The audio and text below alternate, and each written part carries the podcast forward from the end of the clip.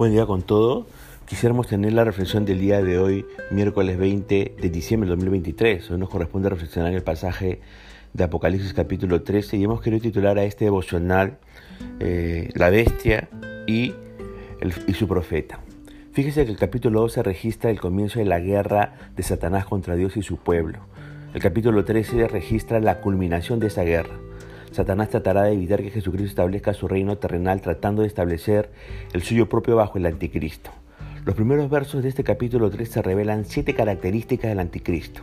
En el versículo 1 vemos su ascendencia. Fíjese que la metáfora del mal del mar describe a las naciones del mundo, según Apocalipsis 28. En esta visión Satanás toma su lugar en forma dominante en medio de ella como si fuera su legítima posesión. Luego el dragón llama al anticristo, descrito como una bestia que subía del mar. La palabra bestia describe al anticristo como una persona feroz. La bestia debe de interpretarse como que representa un reino y una persona. La bestia representa un reino debido a la compleja descripción de ella en la última parte del versículo 1, pero la bestia debe representar también una persona, ya que siempre se le describe con pronombres personales. Daniel el profeta y el apóstol Pablo lo describen como personas. El anticristo, fíjese, será un hombre, según 2 Tesalonicenses capítulo 2, verso 4, pero en algún momento de su vida estará poseído por un poderoso demonio del abismo. Ese hombre poseído por un demonio será talentoso orador, un genio intelectual, poseerá gran encanto y carisma, tendrá un inmenso poder de liderazgo, pero ninguno en la historia humana será más completamente hijo del diablo que el anticristo. Su, entre comillas, semejanza familiar con Satanás es sorprendentemente apreciable en la descripción que el apóstol Juan hace de él como que tenía siete cabezas y diez cuernos con diez diademas en sus cuernos. Los cuernos aquí representan el poder de los reyes que gobernarán bajo la autoridad del anticristo. Diez es un número simbólico que representa a todo el poder político y militar del mundo. El anticristo se levantará de entre esos diez, dice Daniel capítulo 7, versos 16 al 24. Y no gobernará simplemente diez naciones, sino todo el mundo, dice Daniel capítulo 7, verso 23. Todos los gobernantes simbolizados por los diez cuernos dominarán al mismo tiempo, dice Apocalipsis 17, verso 12. Además, Juan vio siete cabezas. Estas cabezas representan a siete imperios mundiales sucesivos: Egipto, Asiria, Babilonia, Medo-Persia, Grecia, Roma y el último reino mundial del anticristo. Las diez diademas indican que regía autoridad y el victorioso poder de los cuernos. En el versículo 2 vemos otra característica más del anticristo, vemos su autoridad. Juan vio que esta bestia reunía las características de los animales de la visión que registra Daniel capítulo 7, verso 3 al 7.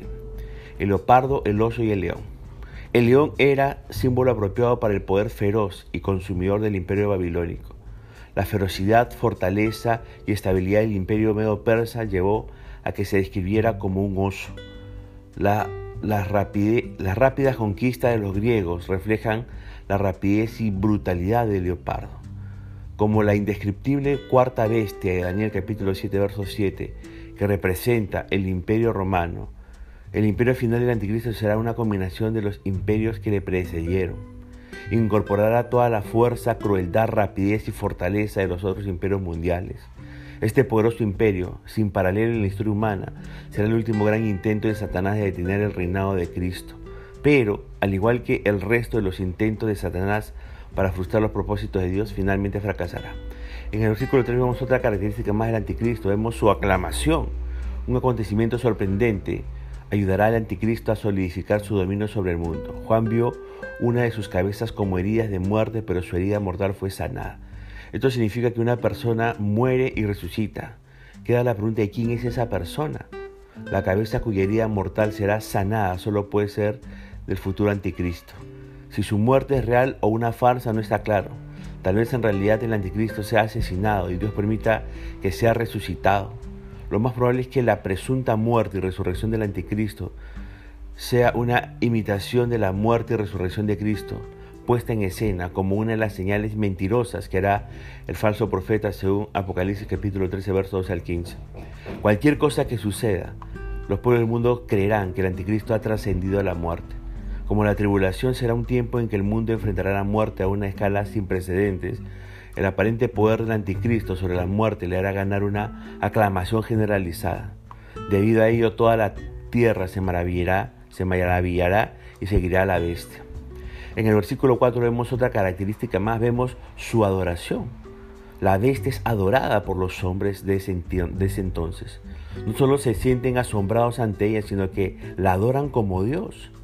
También adoran al dragón, a Satanás. En el mundo político, militar y religioso, el anticristo reinará supremo y reconocido por la tierra y el infierno. En los versículos 5 al 6 vemos también una cualidad más, su arrogancia. El anticristo se jacta con orgullo y pronuncia indecibles blasfemias. Será el portavoz de Satanás, expresando la frustrada cólera de su amo contra Dios. Pero ni su blasfemia ni su reinado de terror durarán por mucho tiempo se le permite ejercer autoridad durante 42 meses, es decir, durante los últimos tres años y medio de la tribulación. Habla con endurecida irreverencia contra el nombre de Dios, contra, contra su tabernáculo y contra los que moran en el cielo. En el versículo 7 vemos una cualidad más, vemos su actividad. Como no querrán adorarlo, hace guerra contra el pueblo de Dios y vence a muchos de ellos. Los creyentes enfrentarán el embate de su furia asesina. Prefieren morir antes que someterse a él. Su gobierno se extiende a todo el mundo, el último imperio mundial antes del reinado de Cristo. En los versículos del 8 al 10 vemos a sus admiradores. Los que son verdaderos creyentes adoran a la bestia, los que no son verdaderos creyentes adoran a la bestia bien dispuestos, por cuanto nunca confiaron en Cristo. Sus nombres nunca fueron escritos en el libro de la vida del Cordero y por cuanto sus nombres no se hallan entre los de los redimidos, son entregados al error. No quisieron creer la verdad, ahora creen una mentira. Esto debería servir de advertencia para que cada uno acepte la luz de Dios cuando, tenga la posibilidad. La consecuencia de que uno rechace la luz es que se le niega, se le niega la luz. Los verdaderos creyentes reciben seguridades de que sus perseguidores irán en cautividad y deberán morir a espada. Eso hace que los santos esperen con paciencia y fe lo que le toca enfrentar con respecto a la persecución. Ahora, los versículos del 11 al 18 nos van a hablar de otro personaje llamado el falso profeta. Será el último y más poderoso engañador de Satanás. El falso profeta será el socio del anticristo en la gran mentira final de Satanás para el mundo. La visión que tuvo Juan del falso profeta revela tres elementos claves esenciales para llevar a cabo su papel. Primer elemento clave, su persona, ahí en el versículo 11. Después de ver la primera bestia, al anticristo, Juan ve otra bestia, es decir, otra persona. La segunda bestia subirá de la tierra. En esta bestia también morará un demonio salido del abismo que se representa aquí como las llameantes profundidades de la tierra. Que el falso profeta se levante de la tierra sugiere que será menos avasallador y aterrador que el anticristo. Será atractivo y persuasivo.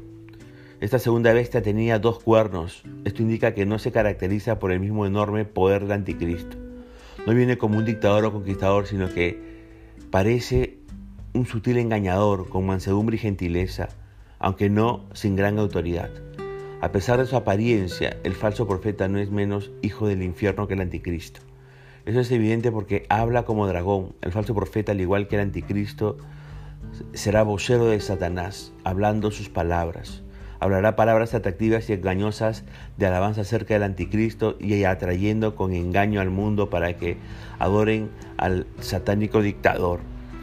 El segundo elemento clave que vemos aquí del falso profeta es su poder en los versículos 12 al 14 de este capítulo de Apocalipsis. Juan observa que ejerce toda la autoridad de la primera bestia, el anticristo. El que ejerza su autoridad en presencia del anticristo denota que el anticristo le habrá delegado esa autoridad. La misión del falso profeta será hacer que la tierra y los moradores de la tierra adoren a la primera bestia. Él dirigirá la religión mundial de adoración al anticristo. El falso profeta realizará también sus propias grandes señales. Los que rechacen el Evangelio Salvador de nuestro Señor Jesucristo aceptarán gustosamente el maldito Evangelio que predica el falso profeta, porque parece ser confirmado por las espectaculares señales sobrenaturales. Asombrosamente, el falso profeta imitando a los dos testigos ahí en, en Apocalipsis 11:5, aún hace descender fuego del cielo a la tierra. El mundo será completamente susceptible a su engaño durante su tribulación. Como los creyentes conocen la verdad y están protegidos por su Dios, según Juan capítulo 10, varios versículos, reconocerán como mentira las enseñanzas del falso profeta. Mientras aumentan el poder del anticristo y del falso profeta, Satanás incrementará la falsa religión mundial de adoración al anticristo. Los seres humanos finalmente obedecerán la orden del profeta de hacer imagen a la bestia. El mundo participará en la idolatría de la manera más estremecedora y manifiesta que jamás se haya visto. Pero también el tercer elemento clave en la persona del falso profeta es su plan, que lo vemos ahí a partir del versículo 15 hasta el 18. En otra muestra de su poder para engañar, el falso profeta infundirá aliento, como espíritu o viento. El falso profeta animará la imagen del anticristo de tal modo que dé la apariencia de un ser vivo. Con los asombrosos efectos especiales de la actualidad y con el avance de la robótica, esto no está fuera de lo posible. Añádase a esto la desesperada necesidad del mundo, en medio de las masacres de la tribulación, de creer en un conquistador de la muerte y el embuste llega a ser del todo creíble. Se decretará la pena de muerte para los que rechacen adorar a la imagen del anticristo. Muchos de los mártires mencionados antes en Apocalipsis capítulos 6 y 7 son los que serán matados durante este terrible tiempo de persecución. Como parte de su plan de imponer la adoración del anticristo, el falso profeta exigirá que a todos se le pusiese una marca en la mano derecha o en la frente el falso profeta marca a los no salvos para preservarlos de la ira del anticristo contra el pueblo de Dios. La marca significa que la persona que la tiene es un leal seguidor del anticristo. Además de la constante amenaza de muerte, el rechazo de la marca de la bestia tendrá horrendas consecuencias prácticas en la vida diaria. Dice allí que ninguno podrá comprar ni vender sin ella. El imperio del anticristo mantendrá estricto control económico sobre el mundo la comida y otros productos indispensables de la vida requeridas en la devastada tierra serán imposibles de obtener para los que no tienen la marca. Añadiendo a la descripción de la marca, Juan observa que será el nombre de la bestia o el número de su nombre. El anticristo tendrá una designación universal que consiste en su nombre dentro de un sistema numérico. No es clara la identificación precisa de esa frase. Lo que sí está claro es que a todo el mundo se le exigirá que tenga la marca identificadora o sufrirá las consecuencias. Esa exclamación, aquí hay sabiduría, es una advertencia a los que estén vivos en aquel tiempo a ser sabios y discernir. Tendrán que reconocer lo que está ocurriendo y comprender la importancia del número relacionado con el nombre del anticristo. Quienes tengan entendimiento podrán contar el número de la bestia, pues el número del hombre y su número es 666. Hay un sinfín de especulaciones con respecto a este número. Este pasaje solemne no tiene el propósito de ser el origen de infructuosas especulaciones acerca de sus detalles, más bien está como advertencia al mundo incrédulo. Es también un reto a los creyentes para que lleven una vida cuidadosa y santa y para evangelizar a un mundo que va camino a su destrucción. Hasta aquí el devocional del día de hoy, deseando que la gracia y misericordia de Dios sea para con su propia vida, conmigo diariamente hasta una nueva oportunidad y que el Señor le bendiga.